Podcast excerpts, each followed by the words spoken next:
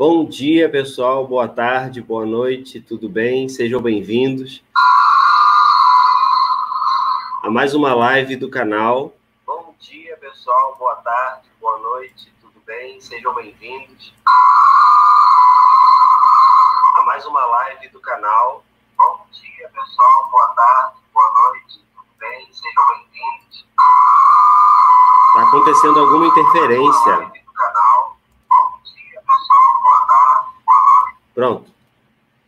Resolvidas as interferências, resolvidos os problemas. Vamos começar. É... Hoje com três convidados muito especiais.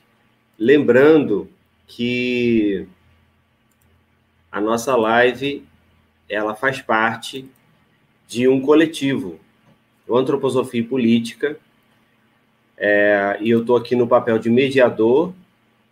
Esse grupo então, esse canal não tem uma pessoa, não tem uma personalidade, não tem um dono, uma dona. Esse canal é nosso. Sintam-se à vontade para comentar, para enviar suas perguntas. Bom, e o tema de hoje, conforme anunciado, qual a necessidade da reflexão política na atuação inspirada pela antroposofia? É, Antes de começar, eu gostaria de fazer um convite a vocês. Na semana passada, uma grande amiga nossa produziu um desenho de giz em lousa enquanto a live acontecia. E aí surgiu a ideia de, de que vocês que estão assistindo, enquanto assistem a live, é, é apenas uma sugestão, né?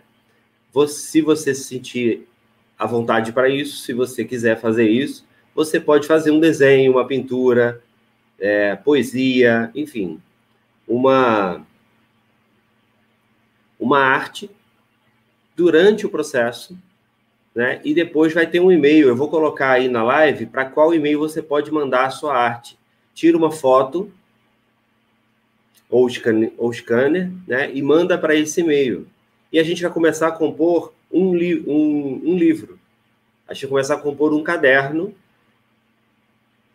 E esse momento a gente vai chamar de arte na live, que é a arte que você faz durante a live.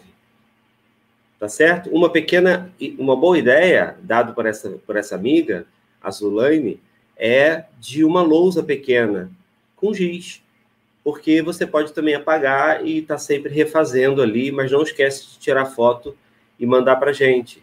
Pode ser desenho de forma, pode ser aquarela, pode ser giz de cera, pode ser lápis de cor, lápis de cor aquarelado, o que você se sentir melhor.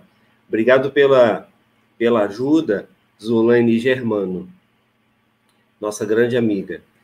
E ela vai receber, então, nesse e-mail, arte na live AP, de antroposofia política, arroba gmail.com, vou colocar por escrito aí para vocês, tá bom? É...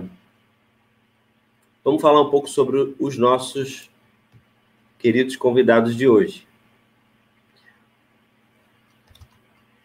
Há um sinalzinho aí com a mão quando eu para o pessoal te conhecer quando eu falar sobre você, tá bom? Daniel Pestana Mota, ele é advogado, licenciado em pedagogia, especialista em gestão escolar, mestre em ciências sociais, diretor da Associação Comunitária CSA Brasil e da ADESAT, Associação para o Desenvolvimento da Educação, Saúde e Trabalho.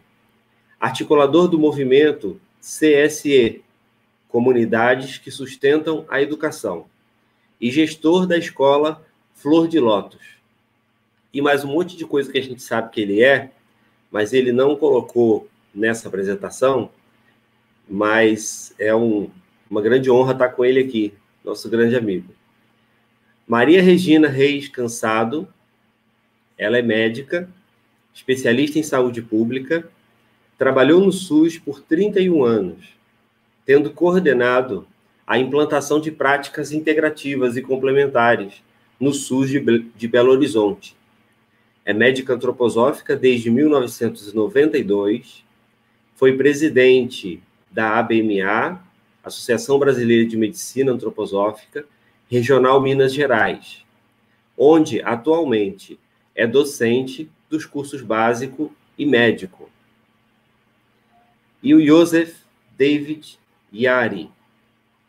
Ele é psicólogo e pedagogo, terapeuta familiar e de casais, psicodramatista, constelador sistêmico, consultor biográfico multidisciplinar, bacharel em farmácia e bioquímica. É mestre em ciências ambientais, doutor em ciências na área de epistemologia e psicologia é, social, no Instituto de Psicologia da USP. Pós-doutorando no Departamento de Medicina Coletiva da Faculdade de Ciências Médicas da Unicamp. Autor dos livros Psicologia da Metamorfose, os novos ritos de passagem, os doze sentidos, alquimia do encontro e da série Cadernos de Psicologia e da Metamorfose e Consultoria Biográfica Multidisciplinar. O Joseph também, professor Waldorf, por 25 anos, fundou o Colégio Waldorf Michael e assessorou a fundação de outras escolas Waldorf. Atento sempre ao respeito e à integração da diversidade de culturas, etnias e abordagens de concepções e métodos pedagógicos. Estabeleceu, em 1994, o Instituto Veredas Prolibera, Centro Multidisciplinar de Desenvolvimento Humano, com base no ateliê transdisciplinar de investigação e de práticas integrativas e complementares, a TIPIC, Bom, pessoal, esses são os nossos convidados de hoje. Eu sou Alando Amaral, estou aqui tendo a honra de mediar e de introduzir essa apresentação. Convido a quem ainda não assistiu o nosso primeiro vídeo do canal, esse é o segundo, então o vídeo anterior a esse está lá no canal, onde na introdução, além de me apresentar, eu também apresento sobre os objetivos desse canal e falo em linhas gerais do que se trata esse projeto, para não ser repetitivo na abertura de todos os vídeos e de todas as lives com esse tipo de fala. É... Tem uma. Eu tenho uma reflexão sobre a reflexão proposta pelo título dessa live. Eu gostaria de abrir encaminhando, direcionando essa, essa reflexão para que comece a falar a nossa amiga doutora Maria Regina.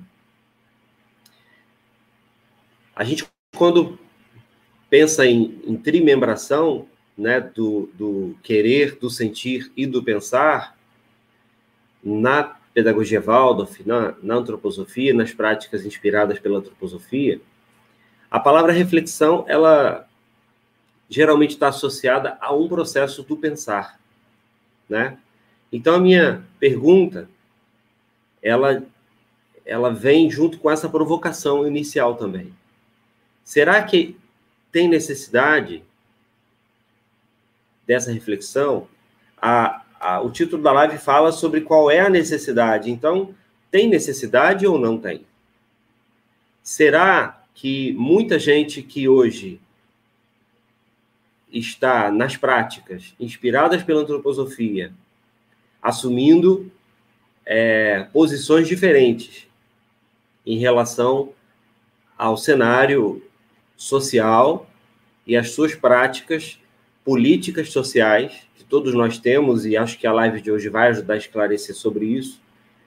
Mas a, a pergunta é se faz sentido essa reflexão política na atuação inspirada pela antroposofia, mas também se essa reflexão ela diz respeito só a um processo dessa polaridade, só um processo do pensar. E como é que isso poderia ser o mais autêntico e o mais coerente possível com a prática antroposófica. Eu passo a palavra para a doutora Maria Regina, que complemente a sua apresentação, se sentir necessário, e possa comentar aí essa minha provocação inicial.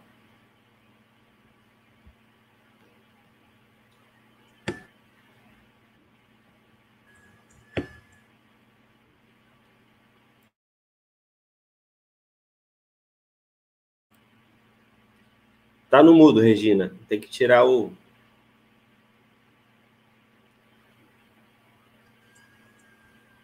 Então. Peraí, deixa escutar.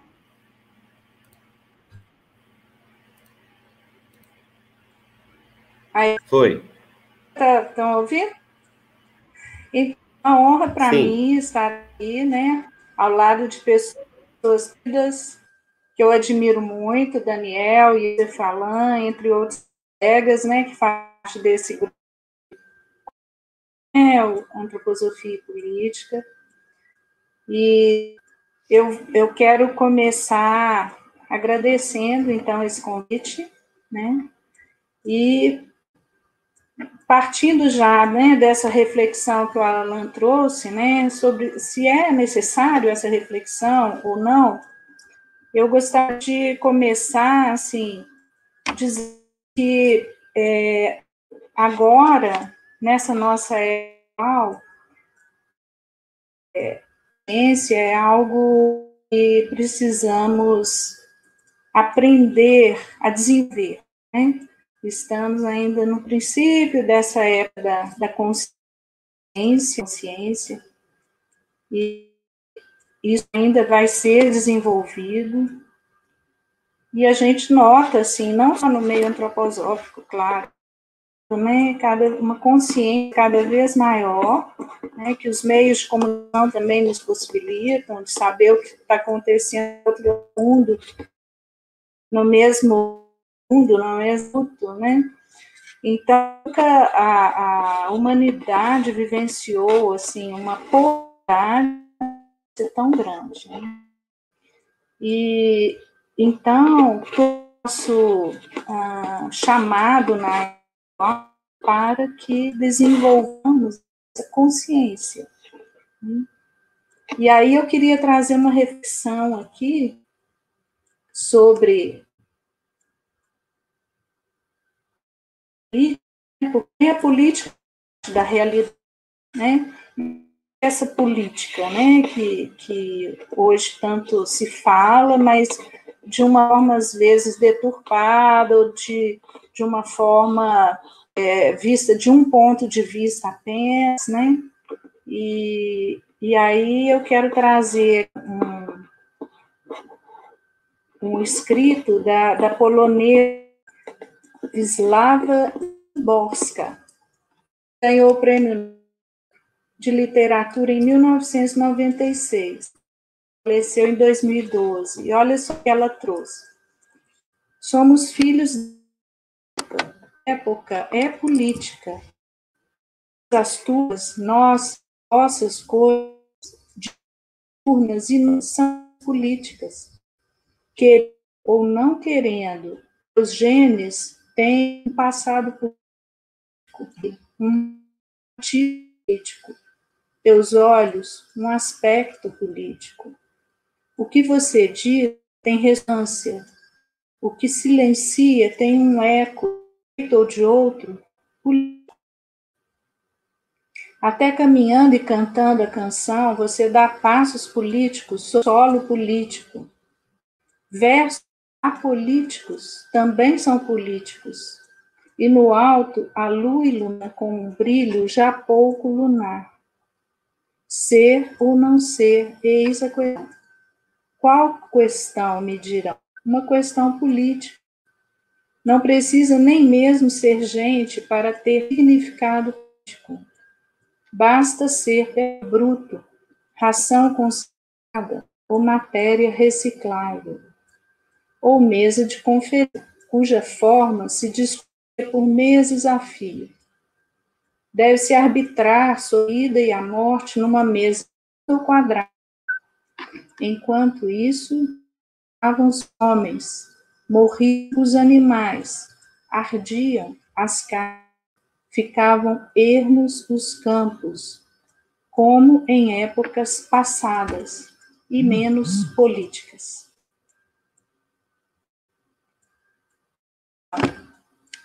eu trouxe a reflexão no sentido de dizer que tudo é político, né? É, no sentido, naquele sentido de uma, no sentido grego, né? da polis, né? Quer dizer, o que que, e, que, que polis era a cidade. Então, na cidade existiam muitas pessoas vivendo juntas e isso ser organizado de alguma forma, né? Então, a política tem algo a ver com esse social, os seres humanos se encontram, é preciso haver certas normas, né? Certas leis que, que dizem sobre a convivência dessas pessoas, né? Então, a, essa reflexão, na verdade, faz parte da realidade, né? Então, como na antroposofia a gente se dispõe a, a refletir sobre a natureza, sobre os planetas, as estrelas, os seres, das hierarquias, a gente também precisa se dispor a discutir sobre tudo que está na realidade, né? No nosso, que faz parte da nossa vida, no nosso dia a dia, né? Então, é,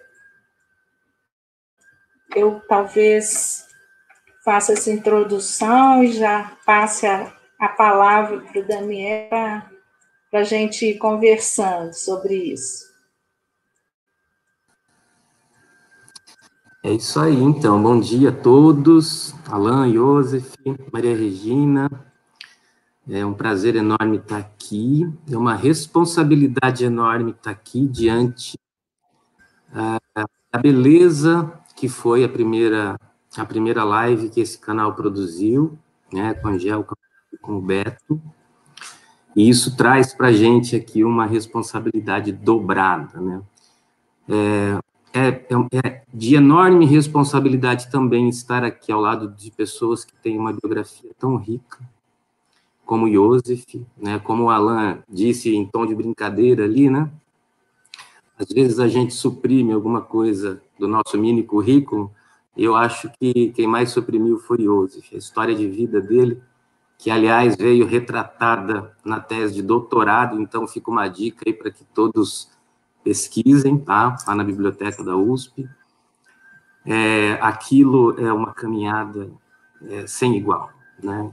Pela apresentação da doutora Maria Regina, também não há a mínima dúvida de do tanto de contribuição né, que ela tem dado né, até o momento para o mundo todo, né, em especial para o movimento antroposófico e eu me sinto honrado e, ao mesmo tempo, aqui né, com essa responsabilidade enorme, sendo o mais novo dos três, né? E mediado pelo Alain, com essa maestria toda. E aqui fica a dica para quem não assistiu a primeira live, que assistam, sobretudo, a introdução para poder entender, é, a introdução que o Alain fez, para poder entender o porquê desse, dessas conversas e aí, entrando né, na, na, provocação que o Alan fez, que tem muito a ver com o porquê dessas conversas, né, faz sentido o próprio título dessa live, né?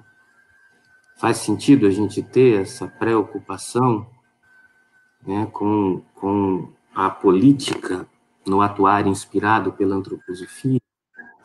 E eu vou começar tentar contribuir com essa provocação, passando aqui compartilhando uma imagem. Deixa eu ver se eu acho ela aqui.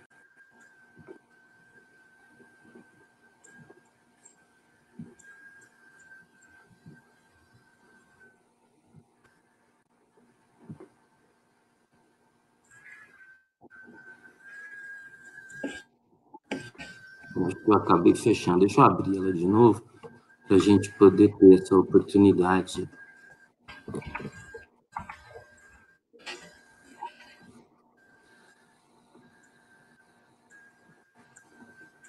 Aqui, achei.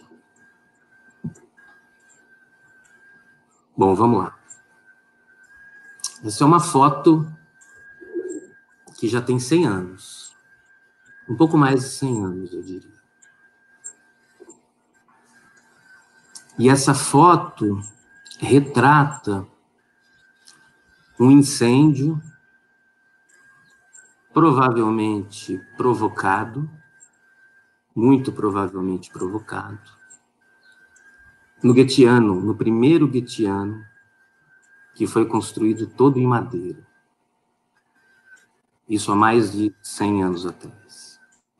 Então eu gostaria que nós é, prestássemos atenção nessa foto e como também prestássemos atenção nesse período, 100 anos atrás. E aí, essa foto é da semana passada. Essa foto é no Mato Grosso. Essa foto é, reflete um incêndio, acho que nunca em proporções tão drásticas como não só Mato Grosso e o Pantanal estão vivendo, mas o Brasil todo. No momento dessa foto, em dois dias, foram é, contados 4.100 focos de incêndio somente no Pantanal.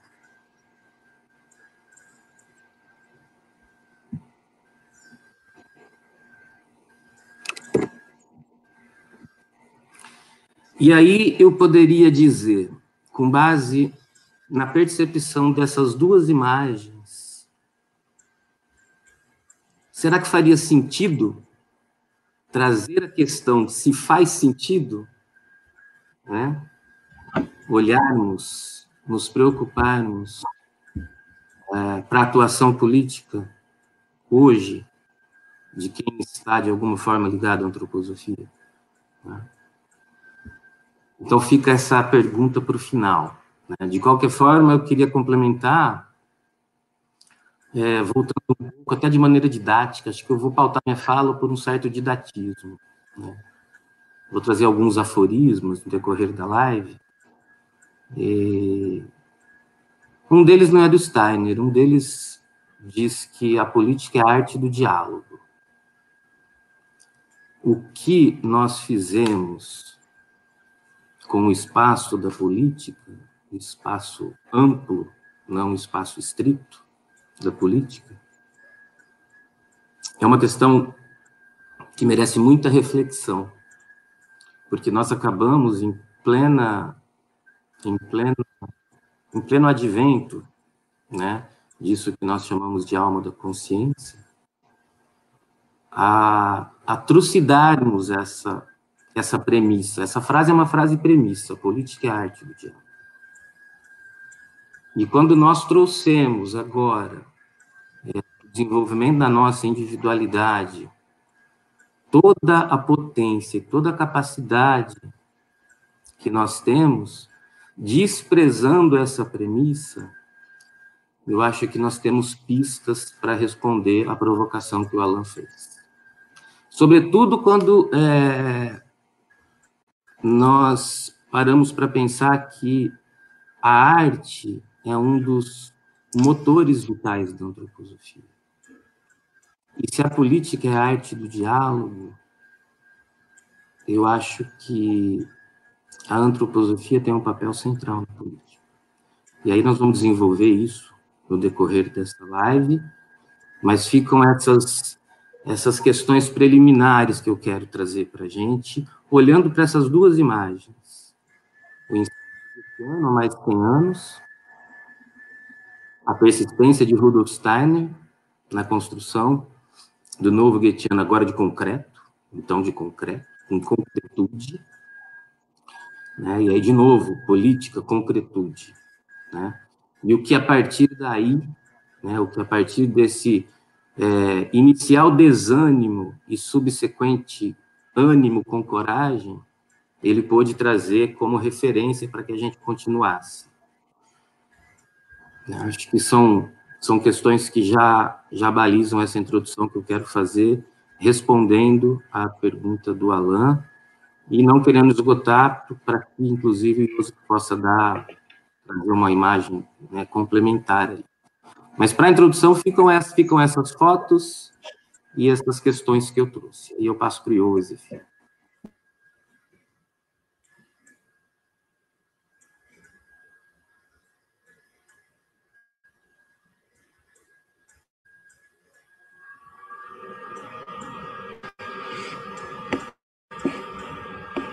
Tá no mudo, Joseph.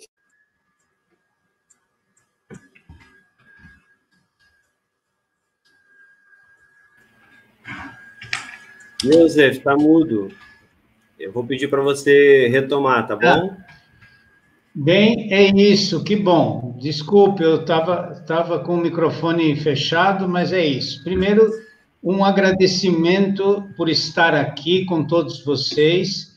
O Alan, que é um amigo recente e muito acordado, um jovem, é, já, já é, é mais jovem que o meu caçula. Tenho o, o Daniel, que me convidou há anos atrás para um trabalho em Bauru, e vejo ele crescendo com um trabalho imenso, de grande alcance social, principalmente por meio da comunidade que sustenta a educação, e a doutora Maria Regina, que vem acompanhando há muitos anos como médica e, e, e uma líder dentro do movimento da medicina antroposófica. Então, nossa, é uma honra estar aqui com vocês. A minha questão com a questão política é assim: primeiro, lembrar que Rudolf Steiner foi desde sempre um ativista político. Ele estava envolvido em várias questões que atuavam na comunidade, buscando várias ações, e ele chegou a ter eh, contatos com, pessoal, com pessoal do parlamento, do congresso, em vários lugares da Europa, e ele criou a pedagogia Waldorf depois de uma grande decepção com a política. E ele falou: é preciso uma pedagogia que sensibilize as pessoas para o encontro com o outro. Ora, a questão básica é que a antroposofia tem uma responsabilidade enorme no mundo, porque a proposta da antroposofia foi desenvolver uma metodologia com base filosófica, já se desligando do, de um processo mitológico ou religioso, para um processo filosófico, para realmente estar atuando eh, socialmente e mostrando um novo caminho. E Steiner falava dos novos mistérios, ou seja, nas, nas tradições antigas havia os antigos mistérios que trabalharam todos para que as pessoas pudessem aprender a usar toda a organização do eu, ou seja, saber colocar o ego no seu lugar, o eu no seu lugar, e os diversos personagens que usamos nas várias situações nas várias situações que estamos vivendo. Ora, quando eu assumo o, o, o eu, eu me assumo como um empreendedor e imediatamente contrato um gerente que é meu ego. Meu ego começa a agir uh, com, com muita intensidade e, na maioria dos casos, na maioria das pessoas, o ego toma conta e o eu é preso numa masmorra e as pessoas não têm ação com o eu.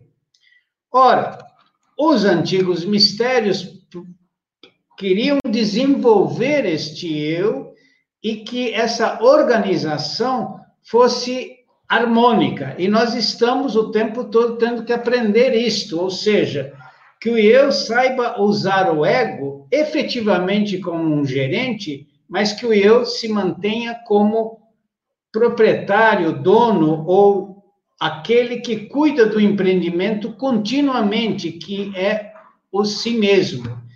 Eu me, me, me trabalho para que eu possa atender às necessidades do mundo.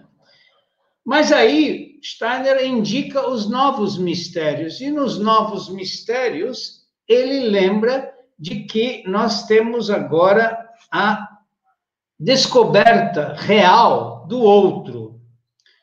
Ir para o outro, encontrar o outro, é o nosso grande desafio. Todos nós temos várias situações, várias lutas para nós nos aprendermos a respeitar os outros mas não só respeitar, mas realmente amar o outro. Fácil de falar e extremamente difícil de fazer. Por isso implica numa autoeducação permanente. Até que ponto eu sou capaz de lidar com o outro? Quantas vezes eu tive enormes dificuldades de lidar com os outros? Eu tenho consciência disso. Ora, quais são esses novos mistérios? É assumir realmente a alteridade, quer dizer, eu só vou ser um eu íntegro, ou seja, só vou ter integridade quando eu assumir a alteridade. Nisso nós temos um grande mestre que é o Emmanuel Levinas, que escreveu sobre isso de maneira brilhante. É um, um dos temas centrais dele é integridade e alteridade. Ou seja, o que é o outro? O que é que nós estamos nos, nos colocando perante o outro? Perante o outro significa eu participo da sociedade, eu estabeleço um código de conduta nessa sociedade, eu me busco numa atuação intensa com o outro. Ora, o outro é aquele que me acorda, aquele que me faz pensar, aquele que me faz agir. E então ser antropósofo é assumir antropos, e antropos quer dizer a humanidade, assumir um humanismo real. Até que ponto nós somos capazes de criar um humanismo real, um humanismo que integra as diversas culturas, integra a diversidade toda de grupos, de povos, de etnias, e que precisa ser atendido nas suas expectativas e nas suas necessidades. Então, ninguém tem dúvida de que há uma necessidade enorme no mundo e nós estamos no Brasil, onde é, 80% da população vive em condições de pobreza e 30% em condições de miséria. Nesses 30%, nós temos que lembrar que tem uma grande quantidade de pessoas que não têm acesso à água e nem, nem se fala de saneamento básico, que é um dos grandes problemas da, de todo o Brasil. Ora, como nós não temos, como não pensar numa atuação política, numa presença perante o mundo? Ser humanista significa eu me ligo com o próximo, eu estou presente, eu assumo o antropos como um processo de desenvolvimento da consciência, de um pensar cada vez mais criativo. Eu aprendo com o outro a ser criativo, posso, posso estabelecer novas formas, posso criar novos caminhos a partir do que o outro me provoca. E o outro me provoca a crescer continuamente. Então, eu só cresço porque existe o outro. Assumir esse outro, assumir a, a, a postura, é assumir o, o impulso crístico. E quando se fala crístico, não se fala do Cristo ligado a determinada eh, igreja ou determinada confissão religiosa. Fala-se de impulso solar, um impulso que é como o sol, que se abre para todos, ilumina a todas as pessoas, sem distinção de raça, de credo, de qualquer coisa, e realmente se coloca à disposição essa disponibilidade para o outro é um contínuo aprendizado. Então, eu vejo a atuação política com essa clareza. Eu estou no mundo, participo de um código de conduta, sou chamado a obedecer a este código, estabeleço formas de convivência com o próximo e gostaria muito que o próximo também estabelece com, estabelecesse os mesmos códigos de condutas com todos. Ora, a economia só vai funcionar bem quando todos estiverem ganhando bem. Os, os grandes produtores precisam de todos para que consumam o que produzam. Se nós tivermos uma desigualdade social como há no Brasil, como é que nós vamos ter uma economia sadia? A economia sadia é quando todos podem ter acesso a tudo que é oferecido. Ora, quando só poucos têm acesso, o rico vai ficar cada vez mais pobre. E ele não fica pobre porque usa o dinheiro para especulação. Isso é uma coisa absurda, isso é criminoso. E é o que mais acontece. Então, nós temos uma responsabilidade social imensa quando nós estamos numa atuação antropológica, antroposófica. Ou, ou então desista de assumir o nome antropos, porque antropos significa estar no mundo, estar presente com o próximo. É nesse sentido que eu queria trazer. Os novos mistérios implicam eu ter que trabalhar continuamente comigo, intensamente comigo, é, aprender a partir do que o outro me provoca e viver isso de maneira, de maneira forte, intensa. Então, é nesse sentido que acabo, acabamos de elaborar claramente o nosso desafio, que é assumir os novos mistérios e realmente caminhar agora e me colocar disponível para o mundo. É essa a mensagem que eu queria trazer em nome da antroposofia. É isso. Vamos, vamos agora conversar entre todos para aprender o que estamos é, é, querendo entender. Aprender. Então, eu vou, eu vou pedir a palavra, pedindo licença para Maria Regina, só para trazer um verso. Esse não é do Steiner, é um verso meu, né? E eu acho que conversa, né? Conversa, versa junto com o que Joseph está trazendo, se vocês me permitem, tá? E ele fala assim: de que vale a consciência, fruto de trabalho intenso, caminho árduo e interior, sem prática social. É como a inteligência, que sozinha é contrassenso, pois que gênio sem pudor, devaneio filosofal. Num tempo de estranheza e muita empáfia e rasa certeza, de arrogância apocalíptica, culpada é a política. Num tempo com tanta certeza a esconder titubieza, onde a razão impera e sem compaixão vocifera, o que será possível construir? Pois que só se constrói com gente, gente junta, obviamente, gente que não se esconde, não importa venha de onde, pois de verdade o que importa, senão o que resta é gente morta, é percepção de processo, construção, não retrocesso, união e não voo solo, pois consciência não cai no colo, Consciência se pratica, se faz junto, vivifica, utópica e não distópica. Consciência é laboratório, bem mais que ofertório de vasto repertório resumido a palavrório. Consciência, quando chega adulta, ao invés de abstração culta, não é soberba que insulta, ego que personifica.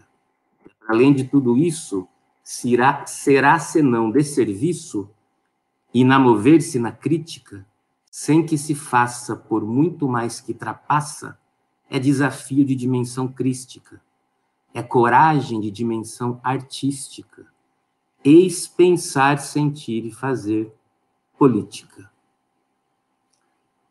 Eu acho eu não tive como me segurar para fazer essas considerações com o que o Joseph trouxe. E aí eu passo a palavra para Maria Regina, devolvo a palavra para ela, depois eu complemento. Eu falei que ele era muito mais do que foi falado na, na introdução, faltou colocar nosso, nosso, nosso amigo, grande poeta, inspirado. Fez agora, Daniel? Não, isso eu fiz essa semana, mas não foi agora não. Eu tinha até compartilhado aqui com o Joseph, com a Regina. Obrigada, Daniel. Mas ele é nosso, ele só... Muito obrigada. Tudo que nós fazemos, né, nasce do nosso convívio. Isso é uma premissa fundamental. Então, ele é nosso. Toda arte que alguém faz, ela se faz pelo outro, né? Então, eu, eu, eu compartilho, inclusive, a autoria, né? Sem a inspiração das convivências do nosso grupo Antroposofia e Política, muitos destes versos que estão lá na, na página transversados não existiriam. Então, eu ofereço e agradeço. Muito bom. É, só... E eu agradeço porque tem tudo a ver com o que eu queria falar. Mas só um também. minutinho, Maria Regina. Só para enfatizar que eu coloquei Diga. aí já na, na tela. Desenhe, pinte, crie durante a live e compartilhe sua arte com a gente pelo e-mail. Então, esse e-mail que receberá as artes, né? E na semana passada, a gente teve, conforme eu falei, né? Uma, uma arte que foi feita pela nossa amiga. E vou colocar ela aqui para todos verem. Isso enquanto a gente falava, né? Na semana passada. E aí ela fez, tirou uma foto, registrou. Então, que fique aí de inspiração para as pessoas que estão nos assistindo agora e que tiverem essa disponibilidade, essa possibilidade, podem fazer e enviar para o e-mail que está na tela. Tá bom? Muito obrigado. Então, volto aí a palavra a Maria Regina, por favor. Então, é, né, o que, que é essa consciência? Ela fica só comigo, né? Se eu desenvolvo essa autoeducação, essa consciência de mim mesmo, naturalmente eu vou me dirigir ao outro, né? Porque nenhum não é uma ilha, né? Viver em comunidade, né? Então, após Grécia Antiga era uma comunidade, né? e hoje temos polis, né? E essas polis dirigidas pelos seres humanos num sentido de todos compartilharem de, de certas ah, normas morais dessa, dessa comunidade. Essa consciência, ela, quando ela precisa naturalmente se dirigir para o outro, né? E, e aquilo que a gente é, trazer à consciência, naturalmente também para o inconsciente, né? Ou para o semi-consciente, né? E no inconsciente, essa essas, ah, por exemplo, né, a política se vai para um inconsciente, mergulha no inconsciente e pode alimentar nossos dragões interiores, né? Nossos interiores podem ser medo, o ódio, a cobiça. A gente tem muitos dragões que vivem dentro da inconsciência, semiconsciência. Então, daí a importância de trazer luz para essas trevas do inconsciente, né? Iluminar essas trevas, porque esses dragões também eles precisam e querem redimidos em sair dessa treva. E quando a gente mina com a luz da consciência, a gente traz à luz da consciência esses, esse medo, esse ódio. Isso, então, é o primeiro passo, quando a gente toma consciência dos dragões, né? Porque a, a, a, ainda existe esse processo, né? De iluminados pela luz da consciência. Esses dragões agora está, digamos, desmascarado. Eu mesma vou poder trabalhar esses dragões interiores.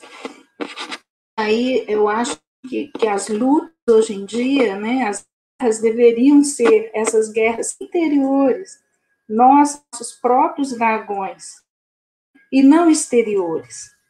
Quando são exteriores, é porque cada um fez esse trabalho de trazer luz para o seu próprio dragão.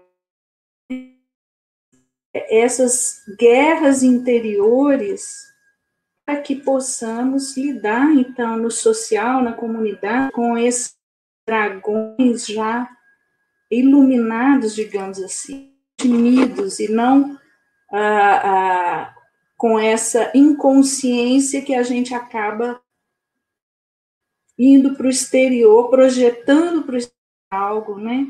Que é nosso mesmo e que está no inconsciente de cada um. Por isso que eu acho super importante trazer para a luz da consciência esse, essa também da política, de tudo que nos rodeia na realidade da vida, né? Quando faz essas fotos dos incêndios, né? Como dói a nossa alma, né? Mas traz consciência, né? Consciência do que o ser humano é capaz de fazer, né? Se os dragões interiores não são trabalhados, não são redimidos dentro da guerra interior que cada um precisa travar dentro de si nessa época, né? Então, é, eu queria uh, trazer essa imagem do que a gente está na época, né, de Miguel Arcanjo, de setembro, dia 29 de setembro, se comemora a época de Micael, de Miguel Arcanjo, né? E, e, é uma imagem maravilhosa, né? Tem muitas representações gráficas desse ser, né? Pinturas maravilhosas de Rafael e de muitos outros artistas, onde então esse ser, que é, é um arcanjo, mas que na época atual já é um arqueu, porque ele cuida agora de toda a humanidade, não só de um grupo de pessoas, né? ele traz esse domínio sobre essas forças do dragão. E ele mata esse dragão, mas ele o domina, domina numa postura serena, com uma calma interior, e traz uma firmeza também, uma serenidade e uma firmeza de estar dominando esse dragão. Né? E isso é como uma arquimagem para o ser humano na época atual, uma arquimagem que pode nos alimentar né, nessa época tão difícil que a gente está vivendo, né, de enfrentar os nossos próprios dragões interiores para poder lidar com os dragões exteriores também. Mas se a gente não lida com os nossos próprios dragões, como a gente vai lidar com os dragões exteriores, né? Então, fiz um, um nesse sentido, né? E a gente sabe que numa comunidade, cada um de nós tem o seu anjo, que nos acompanha, né? O nosso anjo individual. Né? Mas numa comunidade, esses anjos cada ser humano, né? E formam um, um arcabouço, né? Um cálice para que hierarquias mais elevadas possam se interessar por essa comunidade. Então, isso pode atrair um arcanjo, né? E então o, se liga a algo quando está numa profundidade interior de domínio de dragões e quer se dirigir agora ao outro de forma amorosa, construtiva, né? que seja para mim, né? verdadeiro. Então, seres mais elevados se aproximam e ajudam o ser humano nessa caminhada. Né? Então, é, tudo a partir dessa ciência que traz essa luz né, para as nossas trevas interiores, os nossos ah, o nosso consciente né, na sombra. Por isso é importante dialogar, né? Essa imagem que eu achei que a política é a arte do diálogo, né? Então, dialogar nós sobre qualquer questão, inclusive sobre essa questão política, né? que pode ser vista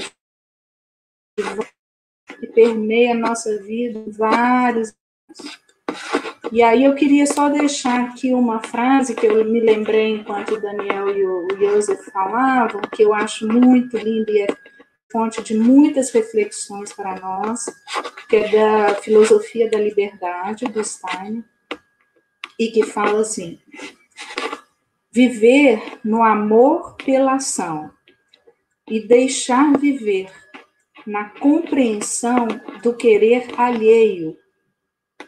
Eis a máxima do ser humano livre. Então, se queremos ser livres, isso envolve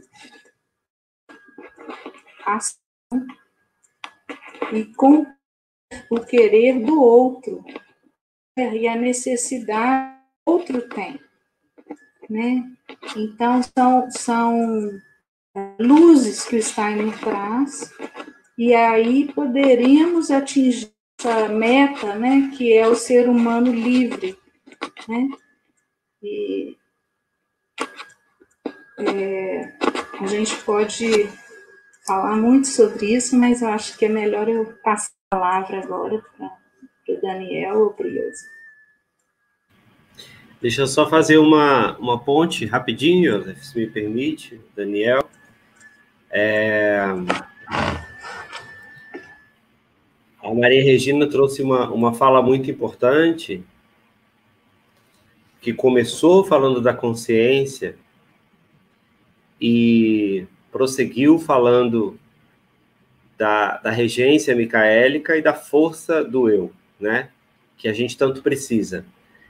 E Steiner fala que para essa época é importante, é necessário para nos prepararmos, inclusive para a próxima época, de desenvolvermos alguns atributos, digamos assim. É, um deles é a presença do espírito humano em todas as áreas. E isso teve a ver com o tema da live da semana passada, do espírito humano. Uma outra condição que ele coloca é o desenvolvimento da empatia, a nossa capacidade de sermos empáticos.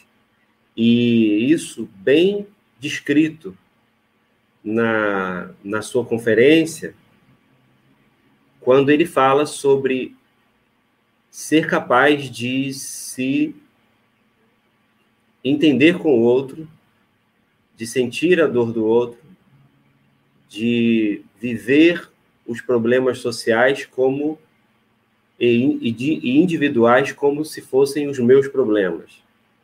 Quando isso então me impacta nesse sentido da empatia, o que seria um extremo oposto do egoísmo, então, esse desenvolvimento da consciência, ele é um desenvolvimento e um empoderamento do eu, mas não de um eu egoísta, mas de um eu profundamente empático e consciente.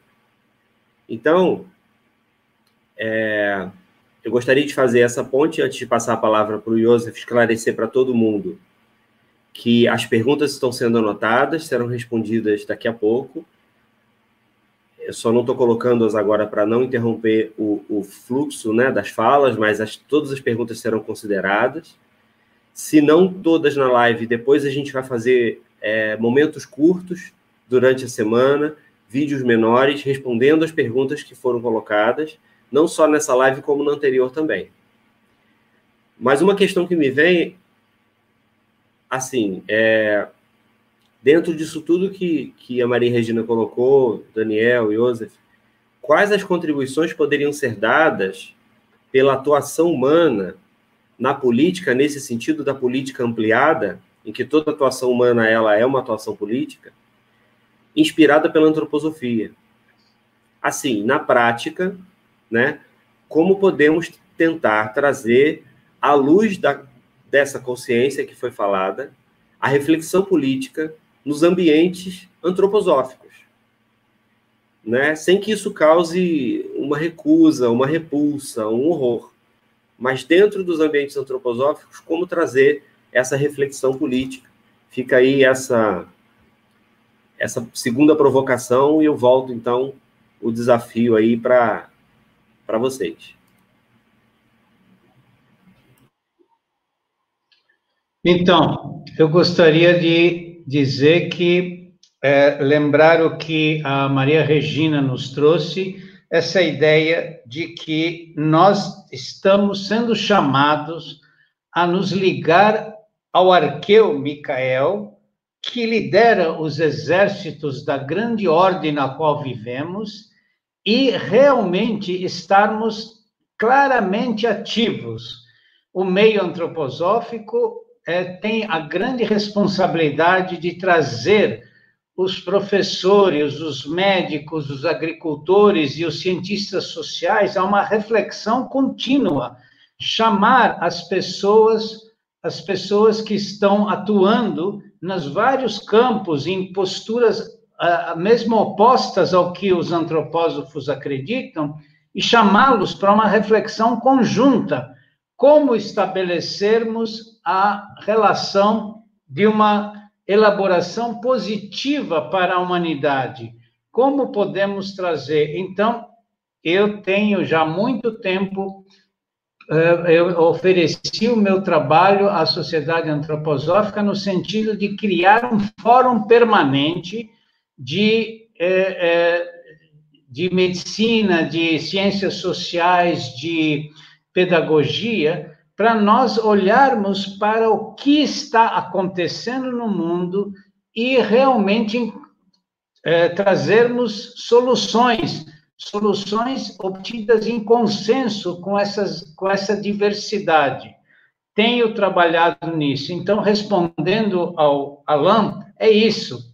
O meio antroposófico deveria, como postura política no mundo, chamar os diversos profissionais de diversas crenças e posturas para uma reflexão de como nós podemos realmente atuar eh, de maneira criativa para solucionar os tantos problemas que nos acometem o dia, no dia a dia. Por exemplo, perante a Covid-19, a medicina antroposófica tem muitos dados excelentes para trazer para a vida. Então, veja, vamos, vamos olhar para isso. O que é que a medicina antroposófica pode fazer? O que a pedagogia, com base na antroposofia, pode fazer?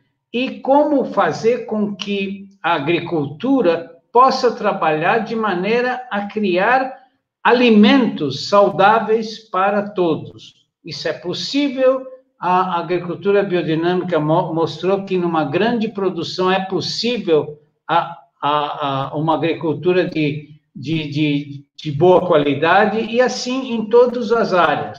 Então, essa seria a proposta para o movimento antroposófico. E cada um de nós realmente ligar-se conscientemente a trabalhar com seus dragões. É, essa é a proposta dos novos mistérios trabalhar com os dragões internos, trabalhar com o egoísmo, trabalhar com minha vontade de poder, trabalhar com minha vontade de, de, de, de atuar, de, de aparecer no mundo e realmente me colocar à disposição. Falei da disponibilidade.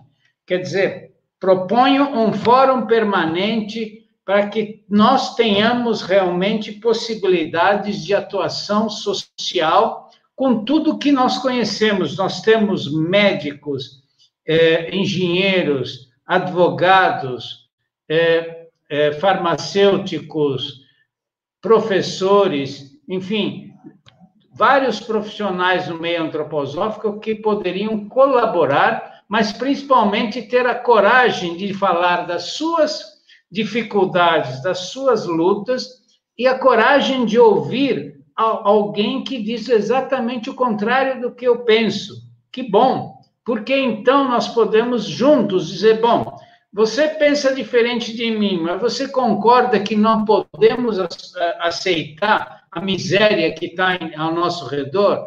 Você concorda que não podemos aceitar as doenças colocadas por tantos agrotóxicos? Você concorda que ficar numa sociedade onde o machismo, a, a, a, o, os preconceitos dominam, nós podemos, nós podemos criar um novo mundo. Se você concorda, como você e eu podemos trabalhar juntos? Como podemos é, encontrar um ao outro e trazer soluções reais? É um fórum permanente que a cada trimestre tenha propostas práticas para entregar para a sociedade me parece um caminho muito lindo. E é possível, é mais simples do que a gente pensa. É isso. Daniel, o que você acha disso? Maria Regina. É, eu acho o seguinte, eu, eu concordo com tudo, obviamente, e eu diria é, que Steiner deu uma, uma dica que depois se tornou uma premissa metodológica. Né? A dica foi, foi por não conseguir atuar politicamente estrito senso, né? ele buscar, e, e obviamente falando da tremembração, ele buscar fazê-lo através de um, organismo social mais singular e importante possível, que é a escola. E isso se tornou uma metodologia a partir do momento que todo esse processo se faz por meio de vivências, né? Eu estava ouvindo aqui a Maria Regina, né? E, e assim, é aquela é aquela coisa da alma da consciência que é o pensar com o coração. Mas o pensar com o coração por si só, ouvindo Joseph, não basta, porque nós precisamos de coragem. E a coragem, é, ela é externalizada pela atuação prática no mundo. E então o, o que eu vejo é essa necessidade da gente fazer esse treino, esse laboratório de pensar com o coração, de atuar com o altruísmo, na prática, como tem sido feito, mas com uma intensidade maior, né?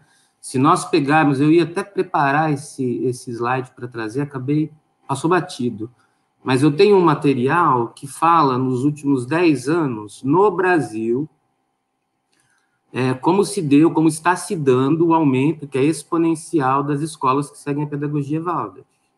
Né? São escolas que não são, não estão é, é, é, caracterizadas, né, nesse como escola pública e nem como escola particular. São escolas comunitárias, onde a gente pratica o comunitarismo. Então, isso é um elemento muito importante, já está havendo esse movimento. É, todavia, esse movimento ainda está restrito é, num âmbito da sociedade brasileira que eu diria que é um âmbito mais classe mediano, né? Muito embora nós é, estejamos agora com um germe de várias iniciativas de escolas sociais. Esses dias eu mediei uma live trazendo de um lado a escola de resiliência, com Mário Zoric, e junto com a Silvia Reichmann falando da escola Dendê da Serra. São escolas nitidamente sociais, né? A escola de resiliência atendendo de primeiro a quinto, de maneira totalmente gratuita, os jovens, e ali nas creches, inclusive fazendo convênio com o poder público, com o município. Então, olha lá, nós estamos dentro da política, ainda que muito incipientemente. Né? Depois, a, a, própria Associação Comunitária Monte Azul, é, agora ela está fazendo gestão de UBS, né? Enfim, há um movimento. Lá na Bahia, um movimento muito interessante pro Brasil, para as nossas particularidades históricas, que é nós temos um modelo onde metade da escola que pode custear viabiliza a presença de outra metade que não tem a mínima condição. Ora, num país de atraso civilizatório como o nosso, né, num país onde já se, ainda se pratica, aliás, é, trabalhos em condições análogas à, escra à escravidão, um país que, aliás, foi o último a abolir a escravidão, você ter um, um terreno, né, um solo fértil, para poder fazer treino disso tudo, eu acho que isso denota a importância uh, da gente construir esses espaços, sair um pouco dessa reflexão meramente intelectual. Eu diria que todos nós já sabemos o que fazer nós não temos a experiência de nos lançarmos em, em, em ações concretas propriamente ditas. Né? A escola, qualquer escola é uma ação concreta, qualquer é, é, é experiência, a gente discute isso aqui em Bauru, né, na, nesse movimento chamado CSE, como o Iosef trouxe, eu vou falar um pouquinho disso num outro trabalho lá na Ecoara, qualquer experiência prática vai nos dar as ferramentas para a gente ir é, nos apropriando dessas necessidades de percepção que a alma da consciência nos traz. É muito mais, eu diria para o muito mais do que fazer um fórum. Eu lembro que no, acho que no primeiro ou segundo Fórum Social Mundial, eu vi lá um pessoal, se eu não me engano, ligado ao Monte Azul, estava lá em Porto Alegre. Eu fiquei fascinado com aquilo, mas eu queria ver, quero ver vários movimentos é, é, ligados a esse a esse saber ou a essa percepção antroposófica envolvidos, de fato, no mundo real. A gente no Brasil tem uma dificuldade muito grande é, de sair dos extremos, das polaridades, inclusive nos processos. Né? A gente condena muito, eu vejo muita gente condenando, a atuação política, por exemplo, estrito senso mesmo, no cenário político, dentro dos partidos políticos, da antroposofia. Ora, nós temos aqui em São Paulo, por exemplo, uma deputada estadual que foi estudante da Steiner. E se a gente acompanhar o trabalho dela, entrar na página dela, ver as proposições, as audiências públicas, como que ela conduz o debate, o que ela propõe, tem toda a diferença. Faz toda a diferença. O Jonas Bach tem um trabalho interessantíssimo, né, trazendo para a gente como que os jovens que tiveram esse contato com a pedagogia Waldorf se comportam como adultos, ele vai lá na Europa, né, trazer ainda que um pouco empiricamente né, algumas reflexões e alguns números que já tem na Alemanha e na Inglaterra, de como esse egresso Waldorf, por exemplo, se apresenta hoje para a humanidade. Né. Então, negar a política no, no espaço estrito, na arena política, é a gente perder essa oportunidade de ver essas pessoas que desenvolveram na vivência o pensar corajoso e sensitivo perder essas oportunidades e deixar que esses espaços, por exemplo, sejam preenchidos por pessoas que se dizem representantes de um sentimento que é nitidamente egoísta. Não é à toa que a extrema direita, e é muito caro usar esses termos, direita e esquerda, como se fosse proibido, como se fosse um, um pecado. Ora, nós devemos enfrentar isso porque nós somos frutos do nosso tempo. Né? Mas há um movimento é, de preenchimento dos espaços públicos por pessoas que se dizem representantes não de princípios altruístas, mas de princípios meramente egoístas, né? E assim, a, a primeira escola Waldorf veio em 19 completamente social, né? Num, num momento onde não, você não tinha sequer é, crianças de ambos os sexos reunidas. As escolas eram separadas. Algumas fotografias de escolas Waldorf são muito legais, porque a gente permite, é, a gente consegue ver, isso permite que a gente identifique a própria origem social, seja nas vestimentas, a gente vai fazendo percepções desse processo, né? E isso que é a tônica, num momento teve uma, uma inflexão no Brasil, né? E timidamente agora parece estar voltando para o centro das atenções, né? Uma, a, maneira de se fazer isso, para finalizar essa fala, o Steiner traz também na forma de um aforismo, só que é um aforismo que ele, ele traz como lei, né? que é a lei social principal. Né? Quando ele diz que o bem-estar de uma integralidade de pessoas que trabalham em conjunto é tanto maior quanto menos o indivíduo exigir para si os resultados do seu trabalho e quanto mais ele ceder estes, estes resultados aos seus colaboradores, e assim as suas necessidades serem satisfeitas, não por o que ele faz, mas pelo que os outros fazem. Então, eu, o complemento que eu faço né, dessa última fala do Joseph e da que antecede da Maria é assim: nós precisamos criar criar terrenos de experiência. Nós precisamos treinar tudo isso que a gente já está mastigando, que a gente já mastigou, que a gente já digeriu e que é trazido agora pela antroposofia nesse momento de alma da consciência. Essa colaboração nesse momento que eu queria dar. Obrigado, Daniel. É, antes de prosseguirmos, até para. Acho que para uma fala. Para uma fala final da Maria Regina e do Joseph, porque nós temos um, uma questão aí com o Cronos, né, com o tempo. e, e, e colocar as perguntas. Nós temos algumas perguntas muito pertinentes para que poderiam ser respondidas hoje ainda antes do nosso tempo limite, né? Mas nós temos toda semana esse momento em que os convidados são desafiados aí a trazer alguma coisa, algum caos, conta algum caos ou compartilha alguma arte. Tá com vocês aí o desafio. Fiquem à vontade.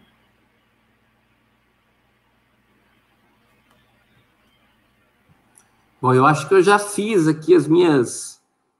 Já tive o meu momento propagandista, então acho que a Maria deve ter alguma coisa para passar, o Iosif, eu, eu super declino aí para que a gente possa pluralizar e, e, não fique só em mim aí esse momento de mais poético. Mas o poeta é você, Daniel. Bom.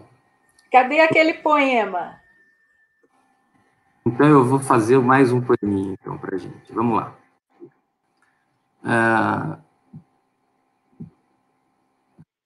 negar a política sob falsa crítica é mais um ode à ignorância.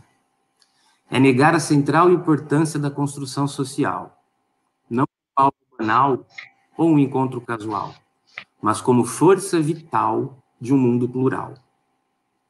É a negação que esconde, todavia, a todos aproveita, quem diria, sempre quem faça, desculpa, pois há sempre quem política faça e o faz em ponto ultrapassa. Pois política quem faz é esperto, ninguém não quer ninguém mais por perto. É quem abocanha não a fatia do bolo, mas aborda o recheio e o miolo. E você fica a bradar, como tolo, que fazer política é besteira. Cita Jesus na boiadeira, sem se dar conta e estufando o peito. Entre objeto e sujeito não há divisão, senão a partir do que te fazem crer. E então, ao invés de crescer, meia volta volver. Ao bater continência, não percebe a indecência, que é negar sua própria essência. É essa minha contribuição, minha segunda contribuição para essa live. Muito bom. Vamos às considerações finais aí da, da Maria Regina e do Joseph, em especial sobre as contribuições práticas para esse diálogo que possa alavancar esse aprimoramento da situação política, partindo de possibilidades concretas, de ferramentas que a antroposofia possibilita. Poderia dizer, é, talvez, alguma iniciativa da, da antroposofia ou da sociedade antroposófica, num sentido bem prático, é, se vocês puderem dar algum exemplo, eu, tenho, eu sei alguns, mas eu estou deixando aí a palavra para vocês, né? E abrir para essa disposição em se trilhando esse caminho da autoeducação, colocando colocando-nos também na atuação social, na transformação social, na atuação responsável no mundo.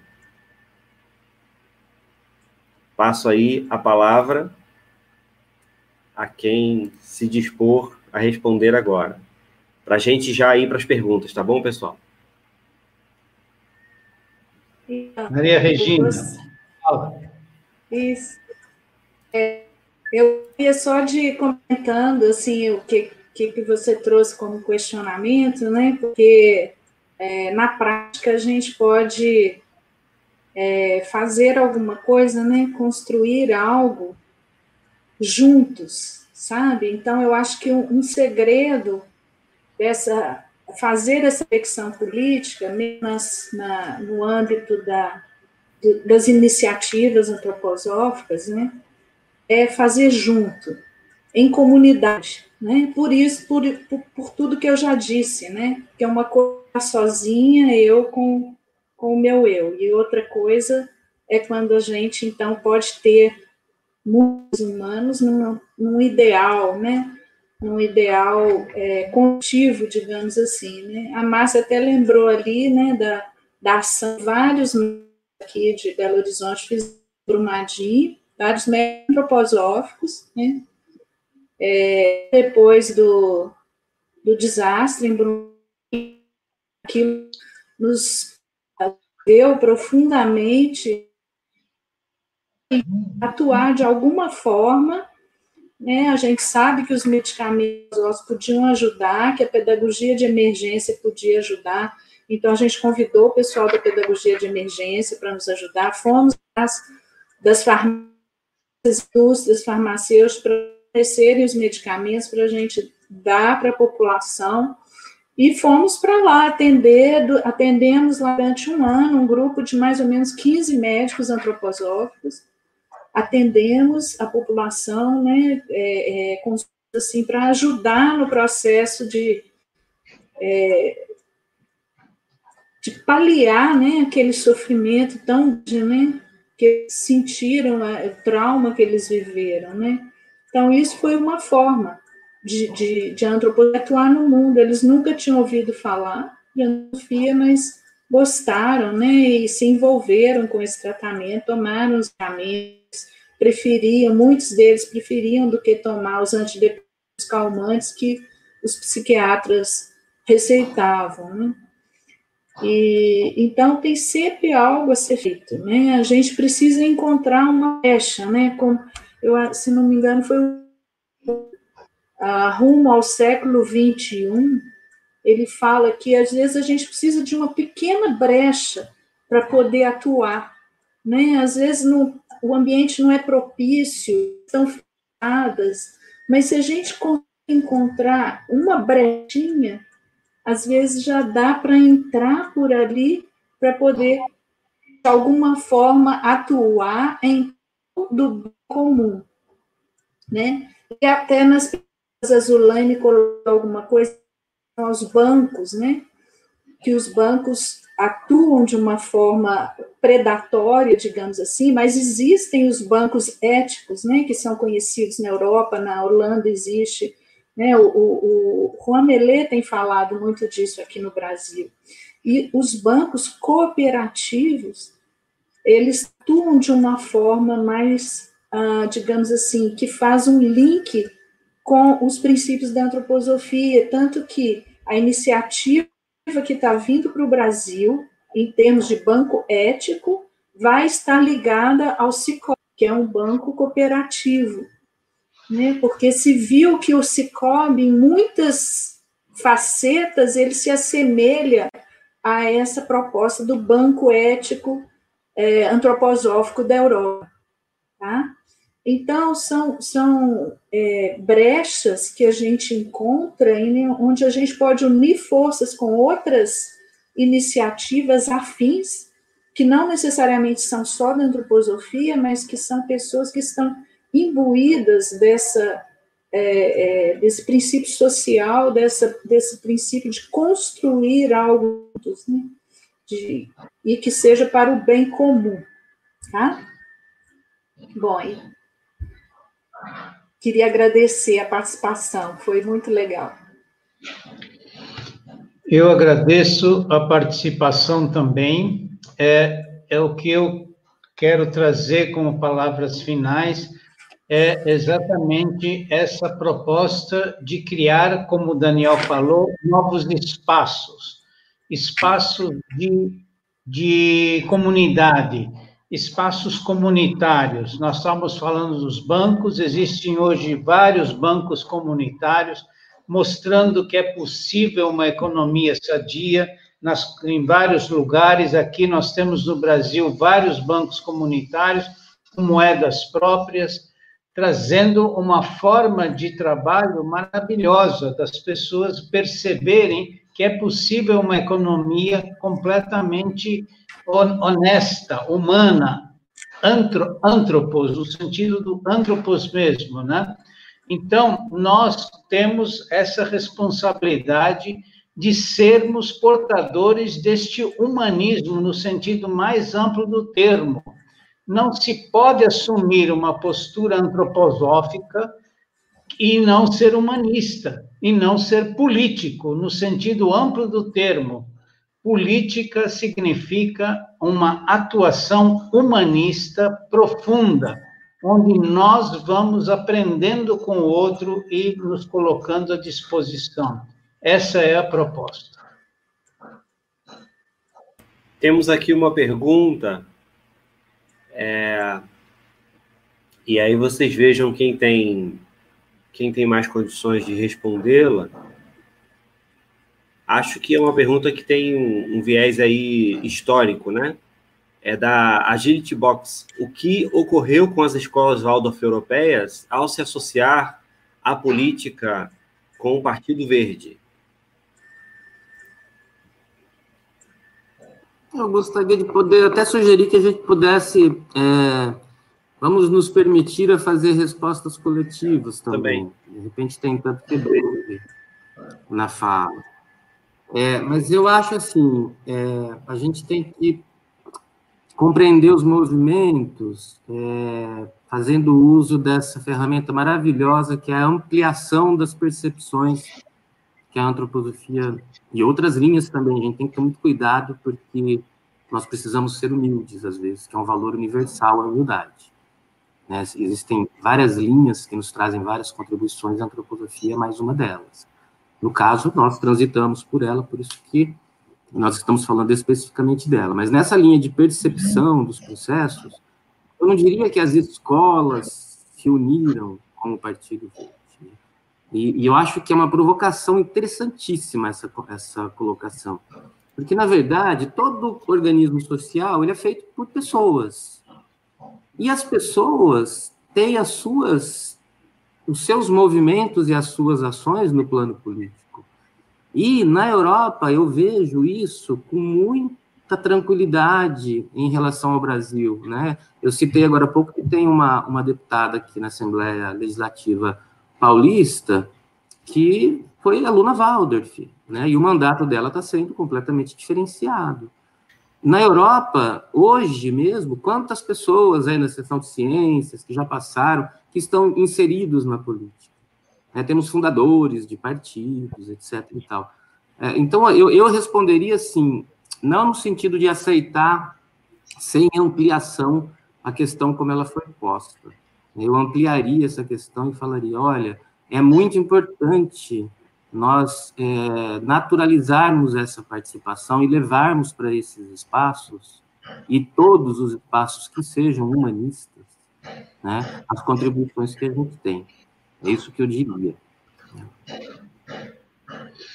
É, eu não sei, desculpe, eu não sei responder a pergunta diretamente, porque eu não sei o que, que resultou mas também apoio que as escolas se unam a uma ação política de qualquer forma. Quer dizer, elas fazem política inconscientemente, é, mas se elas tomarem consciência de que elas fazem política, elas podem se unir a um trabalho é, é de, de, de importância social enorme, atendendo situações específicas, né?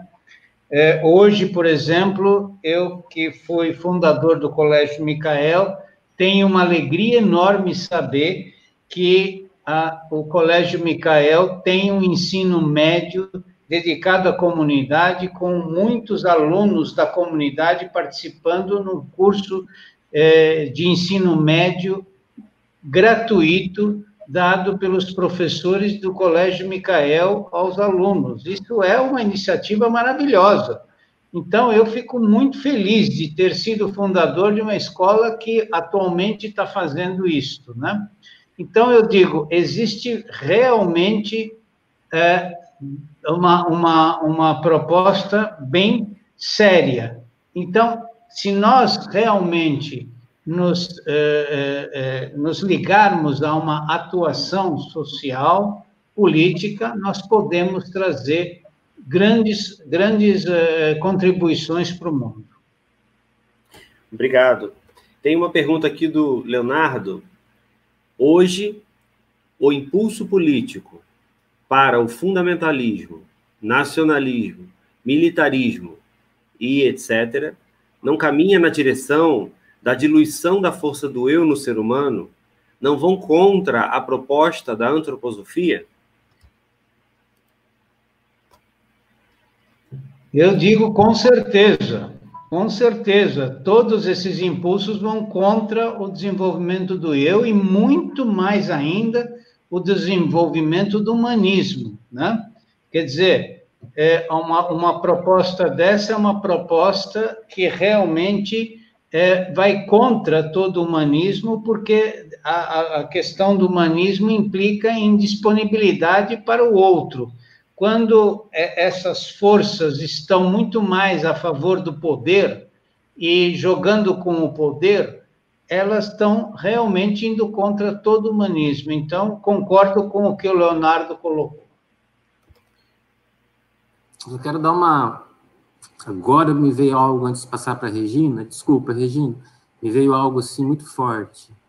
Que talvez nós tenhamos que fazer essa investigação olhando não apenas é, para as pessoas individualmente que estão à frente dessas entidades. Todas as pessoas têm uma história, carregam uma cultura, mas olhando também para o Brasil, né, para o que significa a alma brasileira né? um país que tem um desenvolvimento civilizatório tardio. Eu me lembro que recentemente na Alemanha, uma escola Waldorf negou a matrícula de uma criança é, porque o pai dela teria se filiado a uma agremiação de extrema-direita que ainda defende abertamente é, muitos dos ideais que Stalin defendia, que o Partido Nazista defendia. Isso eu lembro que gerou uma celeuma aqui no Brasil, talvez não lá tanto. Né? Então é muito importante a gente poder situar o momento histórico da nossa alma grupo, para a gente poder entender, inclusive, a nossa responsabilidade na condução é, desses processos e não somente a história individual de quem está à frente. É, de qualquer forma, uma maior, um maior ativismo na criação de ações diversas e plurais dilui isso, né? E aí nós, como o Joseph falou e como eu disse, eu acho que é uma grande oportunidade de criação de práticas mesmo. E aí isso e acaba ficando para segundo plano no momento, no, no, no, no, caminhar histórico do nosso país. Tem uma outra aqui que também é do Leonardo. A Regina queria falar, desculpa. É, é só uh, trazer um, um, pouquinho sobre essa questão que o Léo trouxe, é, que, que uh, as comunidades, né, que a gente uh, fala, elas são compostas por indivíduos, né, que, que têm um eu e que são uh, que trabalham internamente nesse sentido de autoeducação. Então isso cria um ambiente totalmente diferente do que comunidades, digamos assim, que são dominadas por um indivíduo que impõe para os outros a sua palavra e os outros obedecem cegamente como se fosse uma manada, né? Então, é, é, esse tipo de comunidade, por cada um não trazer o seu eu com frieza, digamos assim, é, e com segurança e com a, a, a individualidade presente, é, esse tipo de comunidade não propicia que se faça algo construtivo, né? porque a construção depende de, de pessoas que estão imbuídas de um, uma, uma, uma individualidade consciente e livre na ação, né? e não pessoas que são guiadas por um, uma pessoa só, né? Quer dizer, essa, essa época já deveria ter passado para a humanidade. As pessoas não deveriam aceitar mais obedecer sem questionar as ordens de uma autoridade ou uma pseudo-autoridade, né? Isso, infelizmente, ainda acontece porque ainda temos resquícios do passado presente. Mas do presente para o futuro só vamos conseguir algo a partir de pessoas imbuídas uma individualidade, de um, de um, um, um trabalho interno de autoeducação no sentido da comunidade, de compartilhar algo juntos. E um passado que ninguém, tem...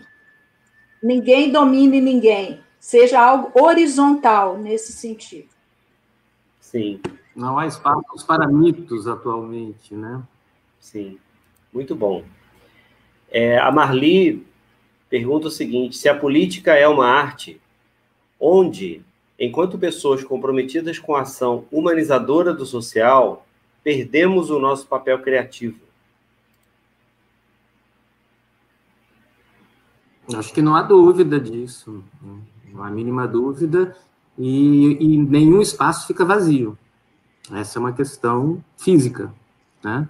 Enquanto nós estamos aqui cheio de teorias, né, é, é, calcadas na nossa, às vezes, a nossa superioridade por, por ter essa, essas caminhadas antroposóficas, os espaços de política que ditam a realidade concreta, inclusive dos mais pobres num país desigual, esses espaços são todos preenchidos por pessoas que não têm sensibilidade artística, que não têm sensibilidade humana, que trazem uma leitura metafísica ou de realidades suprassensíveis da mais de desprezível possível, né, que investem é, na, na, na perpetuação dessa dificuldade das pessoas chegarem a atingir o seu próprio eu no processo de autoeducação.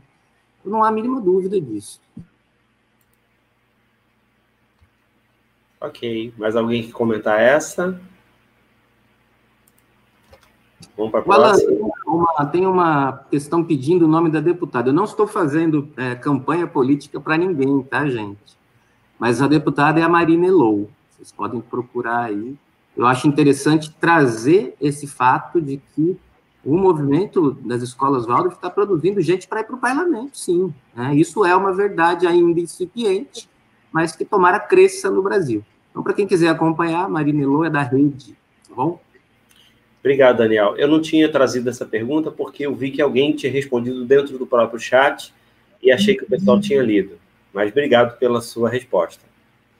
É, tem uma pergunta aqui do Leonardo: existe uma perspectiva real do florescimento da trimembração social na comunidade sem esse impulso humano em direção ao âmbito da política, que tem impacto direto no ambiente social coletivo hoje?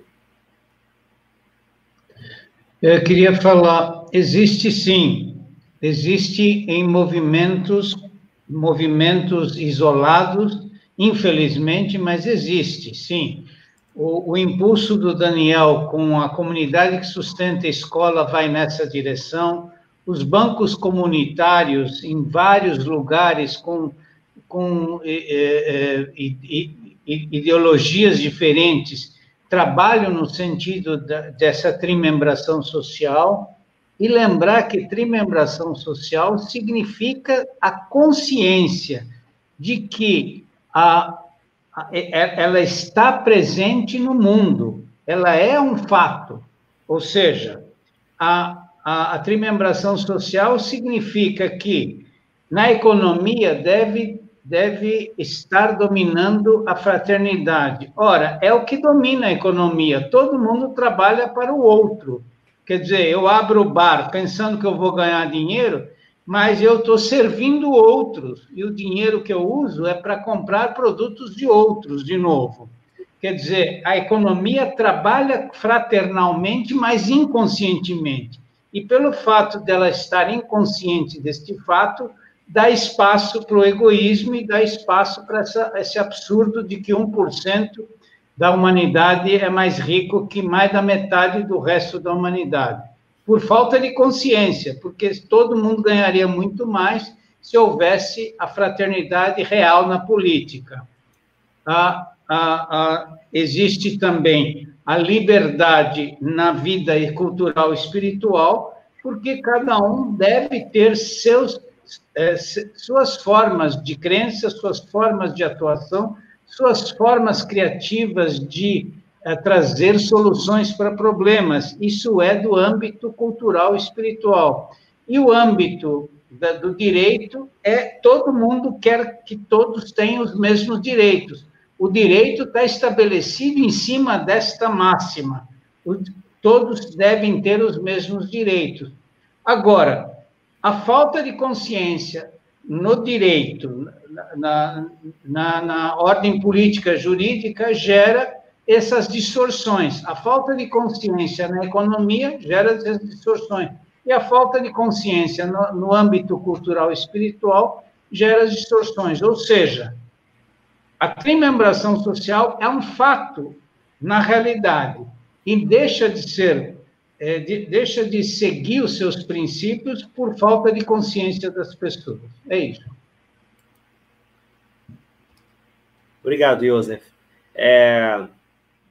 Então, tem pessoas pedindo os poemas. Eu vou sugerir aos nossos convidados da live de hoje que, depois que a live estiver publicada no canal, possam copiar e colar os poemas nos comentários abaixo da live, porque aí futuramente as pessoas que forem assistindo poderão ter acesso também. A Sandra Oliveira pergunta sobre o conhecimento relacionado aos Doze Dragões.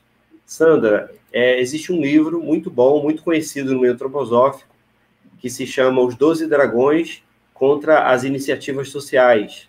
Eu recomendo, ele pode ser encontrado na editora antroposófica, tá bom? É... A Mariana pergunta: os antropósofos membros da seção de ciências sociais têm formação acadêmica em ciências sociais, assim como pedagogos, médicos, etc.? Alguns têm, mas são uma minoria. É isso que eu tenho conhecimento. Obrigado, Joseph. O Leonardo pergunta: essa repulsa que algumas entidades antroposóficas têm em tratar do contexto político não tem, não acaba tendo um impacto negativo direto no acesso destas iniciativas mais humanizadas por parte da grande comunidade? Com certeza, com certeza. Quer dizer, o fato da, eh, eh, de muitas pessoas da sociedade antroposófica não estarem conscientes da sua, eh, da sua responsabilidade humanista dá espaço para esse tipo de situação. É, é um fato. Nós estamos todos sendo testados e provocados a realmente responder às nossas eh, necessidades sociais ali na vizinhança, na vizinhança da sociedade antroposófica tem muita coisa a fazer, né? Então é ali que cabe uma uma ação, né? Então é, é, é o, o, Leonardo é, faz perguntas muito bem colocadas na medida em que ele espera que a sociedade antroposófica cumpra o seu papel estatutário, ou seja, que ela esteja aberta às necessidades do mundo, às necessidades da comunidade, com uma postura é, que, que tem origem nos antigos mistérios e, na, e, e no desenvolvimento e no, no impulso para os novos mistérios é uma obrigação da sociedade fazer esse papel. Muito obrigado. Eu vou é, convidá-los agora às considerações finais, tá bom? Antes disso, é, dizer a todos e a todas que estão nos assistindo que na semana que vem nós temos novamente três convidados especiais. Na quinta-feira, vamos começar um pouco mais cedo, porque uma das pessoas que está convidada tem um, uma limitação de horário. Então, nós, ao invés de 10, vamos começar às 9 horas, quinta-feira, tá bom? Nós vamos ter o Carlos Artes, o Anderson Paulino e a Nina Veiga, falando sobre educação em tempos de pandemia. E aí, pela, pelo, pelo quilate dos convidados, dá para a gente saber que não, não, não será, com certeza, um, um debate água com açúcar. Será bem profundo, será bem interessante, né? Eu agradeço a presença de todos. Passo agora, então, para as considerações finais dos nossos queridos amigos Joseph, Daniel e Maria Regina. Bem, eu quero agradecer ter participado. Eu, às vezes, eu faço uma autocrítica, eu tendo a a ser muito enfático, tenho essa coisa de falar alto, porque eu sou baixinho, quero, quero mostrar, ó, eu tenho que dizer, senão ninguém me ouve, então eu, eu meio que acostumei falar alto. Mas a, a, a questão prática é que existe uma, uma espécie de sentimento de urgência. Eu acho que tem a ver com a minha idade, né? Eu já estou já estou com bisnetos e querendo que eles encontrem um mundo melhor. Então, eu estou lutando muito, tenho lutado com muita intensidade em todas as frentes que eu sou chamado, e que é, é uma delícia quando a gente tem é, é, é colegas que complementam as coisas de maneira boa, criativa. Então, é ótimo ter a presença da Regina e do Daniel e de tantos outros que nós temos no, no, no nosso meio, que poderiam sempre é, é, complementar, até com pensamentos contrários, o que nós fazemos.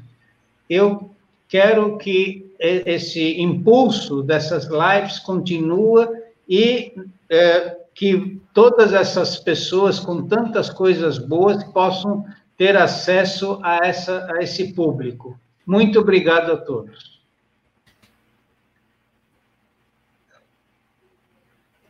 Bom, eu também quero, antes de mais nada, agradecer a todos, ao Iosef, à Regina, ao Alan, que faz essa condução brilhante, já pela segunda vez mostrou isso a todos que no chat é, compartilham com a gente essa live, trazendo é, inquietações, né? As inquietações é que movem o mundo. E eu quero dizer que, assim, é, às vezes é muito interessante que nós saiamos um pouco do movimento das sombras. Eu acho que nós vivemos num tempo de excesso de diagnóstico. E aí, de novo, eu quero é, ressaltar a importância de nos lançarmos na ação. Pequenos gestos, pequenos projetos. Os projetos, nós precisamos de pequenos projetos que sejam significativos. E os projetos grandes, eles têm uma possibilidade de não se concretizarem. E a dimensão artesanal, a gente trabalha muito isso nas CSAs, nas comunidades que sustentam a agricultura. Estamos agora construindo todo esse arcabouço teórico e prático nas CSEs. Essa dimensão do artesanal, ela é uma dimensão que às vezes nós não percebemos o tamanho e o significado dela. Tá? Então, é, antroposofia e política, começando na esfera artesanal, como nós estamos fazendo aqui com esse canal, né, com esse segundo momento, que se seguirá, e com a, a possibilidade de aprender com humildade. Nós não somos portadores de nenhuma razão, mas nós podemos ser portadores de percepção e com, com humildade. Eu acho que essas são as palavras que me movem. E no aprendizado entre quem tem mais experiência e quem está agora com esse ímpeto juvenil. As palavras do Joseph me lembraram o Peter Guntenhofer. Uma vez ele perguntou, como é que está a CSE? Eu falei, é, ah, tá, estamos num momento assim, assim, tem que ter paciência. Olhou para mim e falou, eu não posso ter paciência nessa etapa da minha vida. É, então, para algum, em alguns momentos da nossa vida, é, nós precisamos mesmo de firmeza e aproveitar essa pluralidade que é, é o Brasil, sobretudo a enfrentar todos esses dilemas que o nosso país atrasado nos impõe. É isso. Obrigado, gente, de novo. E os poemas depois eu, eu, eu trago aí, como o Alan sugeriu.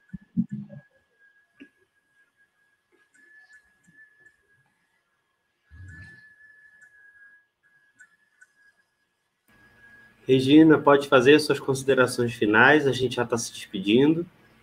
Então, quero agradecer novamente, né? Foi um prazer estar aqui com todo mundo. E só lembrando que eu vejo luzes no caminho da sociedade antroposófica e do movimento antroposófico como um todo. Né? Quando a gente vê, por exemplo, a iniciativa do Caminhação, que é justamente uma iniciativa social que, que é conduzida pela sociedade antroposófica no sentido de unir forças sociais de diferentes ah, ah, qualidades, né? de diferentes ah, inspirações, não só forças da antroposofia, mas de outras iniciativas, outras uh, participações com iniciativas afins, né? Que eu acho que é o que está uh, ah, mobilizando muito. Agora a gente vai comemorar um ano do Caminhação, no dia 3 de outubro. Então, vocês se liguem para participar, vai ser muito bonito.